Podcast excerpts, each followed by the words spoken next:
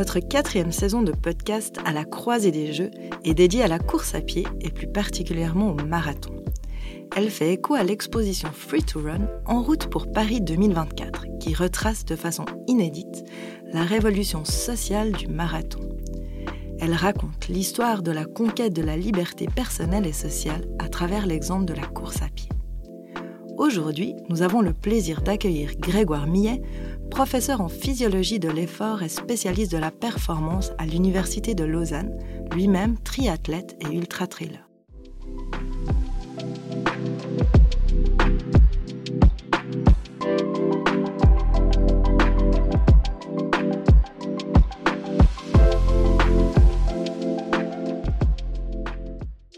À la croisée des Jeux, la série qui rapproche sport et culture en explorant l'influence des Jeux olympiques sur vous, sur nous, sur nos imaginaires et dans la société, réalisée par le Musée olympique.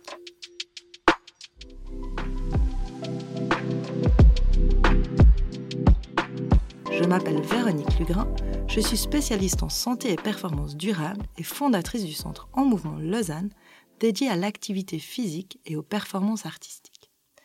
Avec notre invité Grégoire Millet, nous allons nous intéresser à l'émergence des coureurs et coureuses à pied de l'Afrique de l'Est.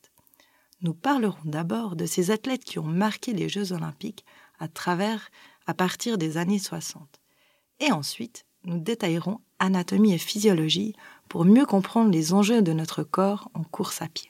Grégoire Millet, bonjour. Bonjour. Grégoire Millet, vous êtes professeur de physiologie de l'exercice et spécialiste de la performance à l'Université de Lausanne. Vous-même ex-triathlète élite et ultra-trailer, champion de France en 1986, entraîneur et conseiller scientifique sur trois Jeux olympiques entre 2000 et 2008, puis encore titulaire d'une deuxième place au Tour des Géants en 2012, quel palmarès. Curieux, passionné, vous avez à cœur d'accompagner étudiants, professionnels et athlètes dans l'optimisation des méthodes d'entraînement. Chercheur dans l'âme, vous faites de l'altitude votre terrain de jeu. Auteur de plusieurs livres en préparation physique et entraînement des sports d'endurance, on peut dire que vous vivez la course à pied sous tous ses aspects. Vous êtes donc l'invité idéal pour nous dévoiler les secrets des athlètes longue distance. Grégoire, première question. Si l'on regarde l'histoire du marathon depuis les années 60, quels sont les athlètes qui ont marqué les Jeux olympiques selon vous d'un point de vue historique et scientifique?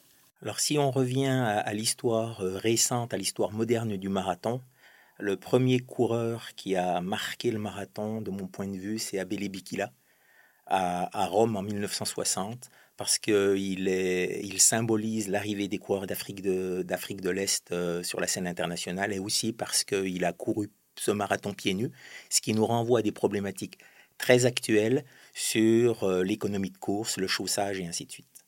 la deuxième euh, coureuse, je suis un grand fan de cette athlète, c'est Paula Radcliffe. Paula Radcliffe qui a détenu le record du monde 2h15 25 sur le marathon de Londres en 2003 jusqu'en 2019.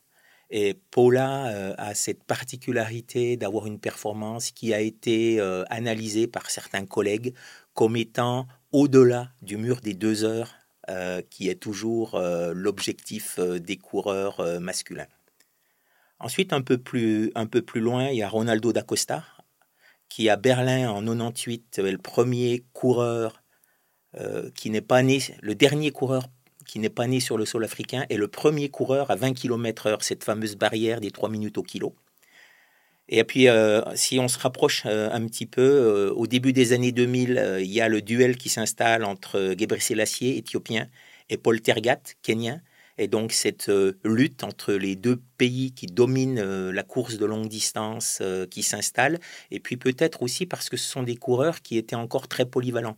Puisque ces deux coureurs, Tergat et Gebre Selassie, ont à la fois eu des résultats sur piste, des médailles olympiques sur piste et ensuite ont été recordman du monde sur marathon. Donc en effet, on observe l'émergence hein, des, coureurs de l'Afrique de, l'Est, comme vous l'avez mentionné, Bikila, on a aussi World, euh, Abera, et aussi leurs homologues féminines, hein, Reba, Gelea. Est-ce que vous pourriez un petit peu nous expliquer par rapport à votre euh, point de vue scientifique et aussi l'aspect historique sur les, points de, la physiologie Qu'est-ce qui amène ces, coureurs euh, de l'Est sur l'avant de la scène? Alors au-delà des facteurs purement physiologiques et anthropométriques sur lesquels je vais peut-être euh, pouvoir détailler un peu plus loin, euh, je dois dire que j'ai eu la chance d'organiser des camps d'entraînement à Iten et que la densité de coureurs élites à Iten est tout à fait incroyable. Donc il y a déjà un bassin de une population, un recrutement possible qui est énorme. Et ensuite, vous le savez comme moi, la performance, elle est plurifactorielle c'est la combinaison de facteurs qui peuvent être socio-économiques. Alors souvent, on ramène ça au fait que, évidemment, ce sont des populations assez pauvres, mais est-ce un facteur décisif? Souvent, on ramène ça sur le fait que ce sont des populations qui vivent en milieu rural. Là encore, ça serait euh, prendre un raccourci que de dire que c'est le facteur qui est déterminant. Euh, les fameux les enfants courent pour aller à l'école, on a pu euh, montrer que c'est vrai en milieu rural chez les Kenyans, mais c'est déjà plus vrai en milieu urbain, à Nairobi. Ensuite, il y a des facteurs comportementaux qui sont, euh, par exemple, euh, une rigueur à l'entraînement, une force mentale, y compris des facteurs nutritionnels, le fameux ugali, cette farine de maïs. je crois qu'il faut aussi s'attarder sur des facteurs qui peuvent être peut être considéré comme étant moins directement lié au sport, mais l'influence des missionnaires religieux, l'école Saint-Patrick avec ce missionnaire euh, irlandais, euh, frère O'Connell, a été déterminante. Quand vous allez au Kenya, tout le monde vous explique que sans cette école, peut-être que Iten ne serait pas la mecque de la course à pied qu'elle est actuellement. Il y a des facteurs alors qui sont plus, plus souvent mis en avant, les facteurs environnementaux, l'altitude, la chaleur, mais on ne peut réduire la performance à ces facteurs environnementaux. Il y a des facteurs qui, là encore, d'une manière souvent un peu étroite, sont mis en avant euh, comme des facteurs génétiques. Alors certes, une grande majorité des coureurs élites kenyans euh, viennent de, de, la tribu des Kalenjin, qui était une tribu euh, d'éleveurs de bétail nomades, mais actuellement, il faut faire preuve d'un peu d'humilité. Aucun gène n'a pu être isolé qui permettrait d'expliquer la domination des coureurs d'Afrique de l'Est. Et puis enfin, il y a des facteurs anthropométriques et physiologiques, euh, on y reviendra sans doute, qui permettent d'expliquer l'économie de course de ces coureurs. Malheureusement, on ne peut passer sous silence euh, la question du dopage, puisque l'unité d'intégrité de l'athlétisme a, mis en avant euh, le fait qu'il pouvait, qu'il y a vraisemblablement un, dopage massif au Kenya. Alors comme nous le savons et comme vous l'avez dit, hein, l'excellence, ça s'arrête pas au corps mais bien une combinaison de facteurs environnementaux, socio-économiques et comportementaux. Hein. Vous avez parlé de nutrition, d'hydratation, de force mentale, d'hygiène de vie. Mais j'aimerais quand même être un petit peu au, cœur de, votre métier, bien évidemment, et euh, que vous me disiez un petit peu plus quels sont ces, facteurs euh, corporels, hein, qui sont ces facteurs de réussite des coureurs et coureuses euh, est-africains. Alors, merci de présenter la diversité des facteurs. Euh, plusieurs facteurs peuvent être évoqués, y compris d'un point de vue physiologique ou anthropométrique. Et donc, pour la clarté de mon propos, je vais euh, les isoler. Hein. c'est toujours un peu les limites de l'exercice. Tout d'abord, on peut parler euh, de la distribution des masses distales pour parler simplement du poids au niveau des extrémités et en particulier du poids du complexe pied-cheville. Euh, ça, c'est quelque chose qui est plutôt euh, favorable chez les athlètes d'Afrique de l'Est. Le ratio entre la longueur du membre inférieur et la taille est aussi favorable, c'est-à-dire euh, des tailles du membre inférieur relativement plus longues. Et donc, lorsqu'on a des segments qui sont plus longs et plus fins, ça nous ramène au, paradigme de l'autruche. Hein. donc, on voit évidemment les conséquences que ça peut avoir sur la dépense énergétique. Alors pour ce qui est euh, des caractéristiques anthropométriques, je vais m'attarder sur les caractéristiques des mollets. Les mollets qui, plus ils sont longs et fusiformes, et plus euh, on va avoir un tendon d'Achille qui lui aussi va être long, avec des caractéristiques qui favorisent son étirement, plus ceci va favoriser le stockage-restitution d'énergie élastique. Pour ceci, je vais prendre l'exemple d'un élastique, un élastique que vous allez pouvoir étirer, vous allez stocker de l'énergie et lorsqu'il va se raccourcir, évidemment que ça va se traduire par euh, des bénéfices euh, énergétiques. Donc lorsqu'on a un complexe euh, cheville, tendon d'Achille qui est favorable, vous allez davantage pouvoir étirer ce complexe et dans la phase de raccourcissement, puisque l'on sait que les tendons se raccourcissent à une vitesse plus rapide, ça va permettre aux muscles de se raccourcir à une vitesse plus lente et ceci, on sait que ça se traduit par une dépense énergétique qui est moindre. Et donc la dépense énergétique moindre par unité de distance, on appelle ça l'économie de course. D'autres éléments ont été décrits dans la littérature, par exemple euh, la tuberosité au niveau du calcanéum qui va être souvent plus réduite chez les coureurs d'Afrique de l'Est. Donc la distance entre l'insertion du tendon d'Achille et l'axe de rotation, ça va permettre d'avoir un mouvement qui, là encore, sera plus économique, un peu comme si vous faisiez du vélo sur un petit braquet. Donc le calcanéum étant bien évidemment les os du pied. Euh, est-ce que du coup, ça se limite que aux performances du membre inférieur ou il y aurait encore d'autres facteurs? Il y a des facteurs qui sont euh, plus globaux, par exemple la taille plus petite chez tous les coureurs, hein, qu'ils soient d'Afrique de l'Est ou, pas, euh, va favoriser les échanges thermiques parce qu'on sait que lorsqu'on a une taille plus petite, on a une surface cutanée. Proportionnellement à sa masse musculaire qui va être plus importante, donc des échanges favorisés. On sait aussi euh, que l'oxygénation musculaire et cérébrale des coureurs d'Afrique de l'Est est particulièrement euh, efficace à haute intensité. Et donc ça, ça a des implications directes en termes de régulation de l'allure et de maintien de l'allure sur des épreuves à haute intensité. Et globalement, on sait que la puissance euh, aérobie, la fameuse consommation maximale d'oxygène, VO2 max, est à peu près identique euh, entre coureurs asiatiques, africains ou caucasiens, et que ce qui fait la différence, c'est cette ce qui explique en partie cette domination des coureurs d'Afrique de l'Est sur la course de longue distance, au-delà des aspects comportementaux, d'hygiène de vie, ainsi de suite, dont on a pu parler, c'est qu'ils ont une économie qui serait de l'ordre de 15% meilleure que euh, pour les autres, euh, chez les autres coureurs. Donc la, dépense énergétique, c'est la consommation d'essence dans votre voiture. Chez euh, tout un chacun, elle va se situer entre 220 et 250 mm d'oxygène par kilo de poids de corps par kilomètre parcouru. Les valeurs les plus faibles euh, mesurées chez l'être humain sont chez des coureurs érythréens, euh, éthiopiens et se situent à des, autour de 160. Donc on voit qu'il y a un gros gros différentiel. Du coup, en parlant d'économie de course, j'aimerais rebondir parce que vous nous avez dit en tout début d'interview euh, que vous aviez, vous aviez été impressionné euh, par M. Bikila et du coup qu'il avait couru pieds nus. Donc si on parle maintenant des chaussures et de cette économie de course, qu'est-ce qu'on pourrait dire de, ces fameuses chaussures avec des lames de carbone? Quel, quel est votre avis là-dessus? Alors l'économie, c'est un facteur global. Donc c'est un facteur qui va prendre en compte l'ensemble de la, de la chaîne et l'ensemble des éléments qui, constituent euh, le, ressort, ce, ressort qui symbolise le membre inférieur. Et évidemment, les caractéristiques du chaussage sont déterminantes. Donc c'est des chaussures qui euh, combinent des lames de carbone qui vont favoriser l'effet ressort, donc qui vont euh, vous propulser vers l'avant, et puis des mousses qui ont des caractéristiques, elles vont reprendre leur forme initiale, c'est des propriétés hystérétiques euh, qui vont être optimisées. Et de ce point de vue-là, ça va avoir deux effets. Un effet direct sur l'économie de course. En moyenne, on sait que c'est de l'ordre de 4% euh, d'amélioration de l'économie de course. Et puis un effet sur le, la fatigue. C'est des mécanismes qui vont faire en sorte que l'on va retarder la fatigue. L'altération de la raideur, mon ressort qui va devenir de moins en moins efficace sous l'effet de la fatigue, va être retardé par ce type de chaussage. Et donc, sans surprise, ces chaussures vont avoir un effet indéniable. Il suffit de regarder les statistiques à tous les niveaux de performance. Euh, évidemment à très haut niveau, mais aussi euh, chez les coureurs amateurs, euh, les statistiques explosent. Elles vont, ces, ces, chaussures vont avoir un effet indéniable sur des courses de longue distance, mais aussi en triathlon, puisque le triathlète aura aussi tendance à plus s'écraser lié à une fatigue musculaire induite par la partie cycliste. Alors parlons justement de, ces triathlètes et aussi de, de l'ultra trail, parce que c'est quand même votre terrain de jeu.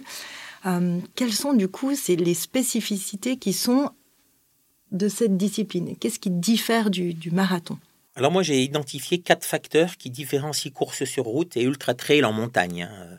Donc le premier c'est dans un course sur route c'est essentiellement plat, alors que ultra trail ben, il y a une, alternance de déplacements en montée et en descente et donc la course en montée d'un point de vue biomécanique et énergétique n'a rien à voir avec la course à plat.